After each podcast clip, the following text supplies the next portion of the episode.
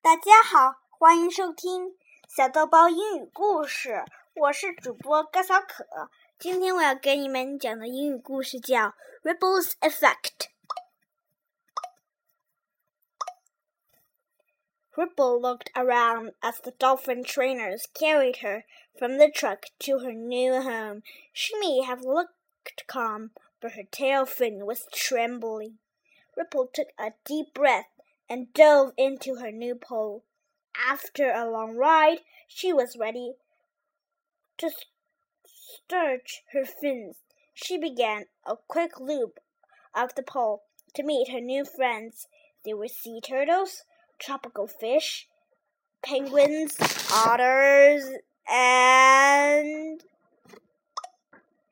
sharks. Ripple darted away as fast as she could and hid behind a col large coral reef.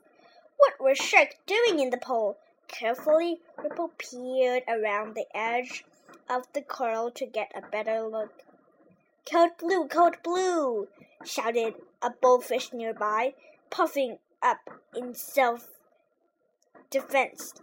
Ripple's heart was pounding as one of the sharks swam in her direction. The shark swam slowly and deliberately, hissing loudly and deliberately as he breathed in and out. The fish in his bath bolted away. As the shark swam away, the bullfish echoed, Who? What was that? Ripple asked, still shocking. That's Snark, the biggest, m meanest shark you can imagine. I've heard he's eaten entire tanks of fish when he wasn't even hungry. The bullfish sputtered nervously. My name is Bob. What's yours? I'm Ripple. Pleased to meet you. Hey, wanna play? Are you kidding? A wide eyed Bob asked. We can't play. Do you see anyone in here playing? You'll get eaten alive. Ripple thought that Bob was right. The penguins stayed ashore, frozen on their rocks. The others only dipped in the water to clean off. The sea turtle spent half his time pretending to be any empty shell. Even the young fish were straight to school and came right home. Frustrated, Ripple floated to the surface to blow of some steam. How could anyone live like this? I'm not going to let this trick stop me. Ripple defiantly blew a bubble into the water and swam right through it.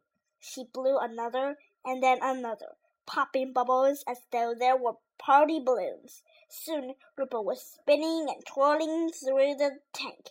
She was having so much fun that she didn't feel the water became really still. As she burst her biggest bubble, she turned around and found herself beak to snout with snark. Hey there, Pimple, Snark sneered at Ripple. Who gave you permission to play like that in my tank?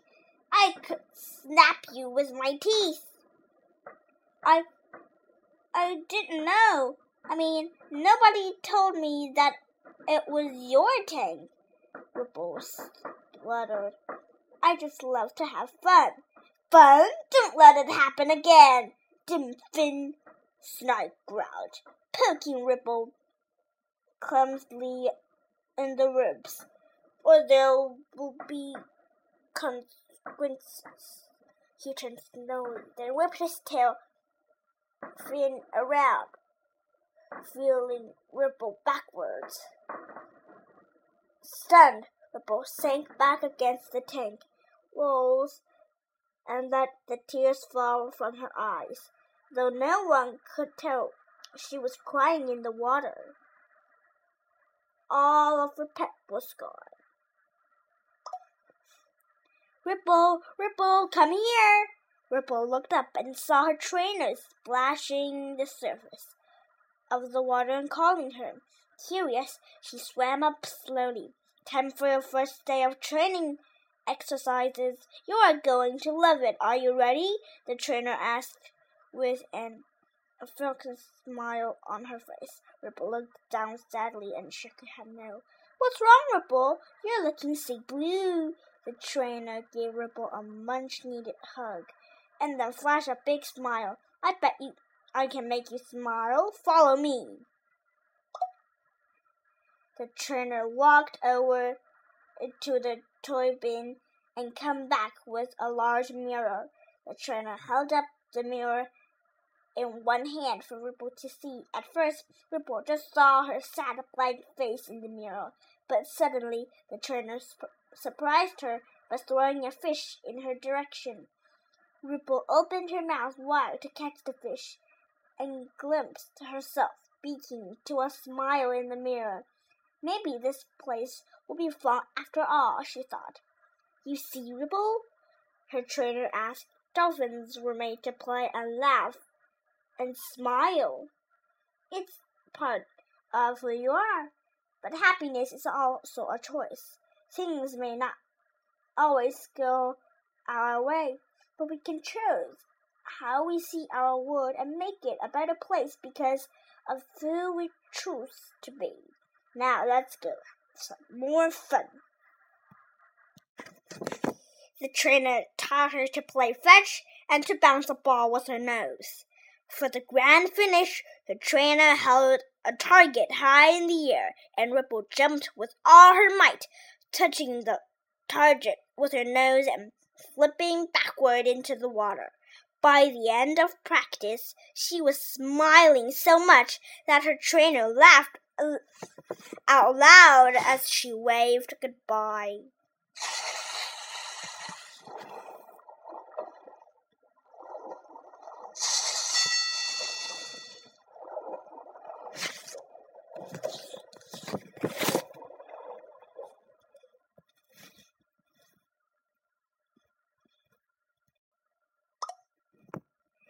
Ripple dove back down to tell Bob and her other friends about her training.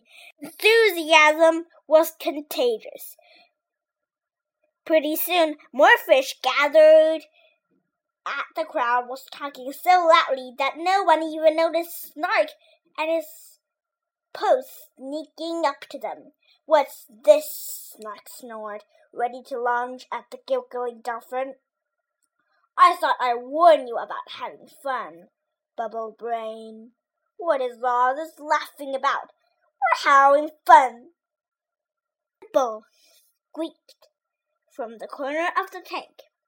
A group of per schoolfish broke out in rowdy laughter. Ripple didn't even try to wipe the smile off her face. Snark beady eyes narrowed. He was ready to lunge. Psst, excuse me, one of Stripe's friends whispered from behind him. But why don't they get to have all the fun? Snark flashed pointy teeth in warning.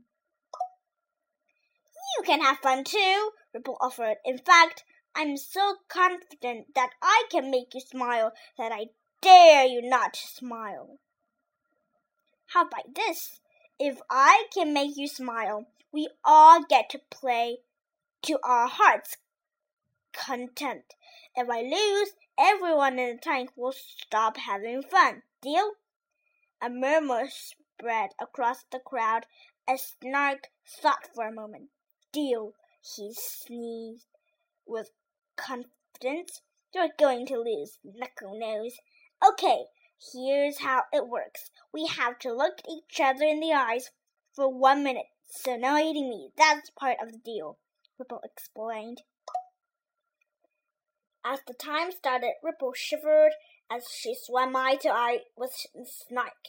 She swallowed her fear. This was her chance to save the tank. The other fish started to wonder was Ripple a crazy dolphin?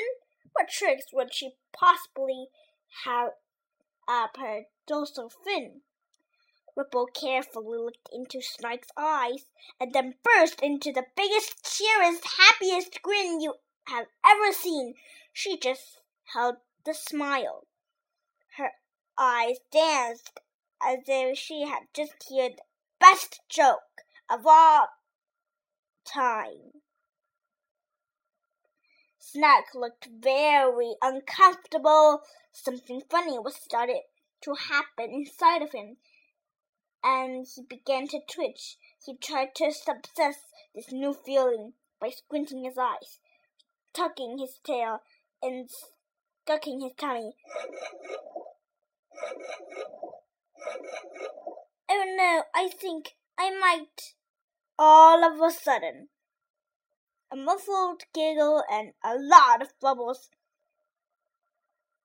escaped from his lips. Snake let go and burst into laughter, which caught his shark pose to follow suit. Soon the rest of the fish in the tank were giggling so much that the tank looked like ripple tub full and waves of uh, bubbles. Outside the tank,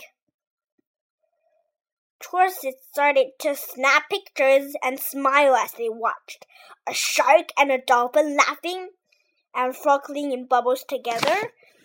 This will make history! When Snark finally caught his breath from laughing so hard, he swam over to Ripple. Um, I don't know how to say this, but thanks. I've never had so much fun in my life. Thanks for teaching me how to smile. By the way, my real name is Seaborn. Seaborn, I'm Ripple. Pleased to meet you. Acquaintance. She offered her fin for a high five, and together, Seaborn and Ripple smiled their goofiest grins for the cameras. Can you make a shark smile today?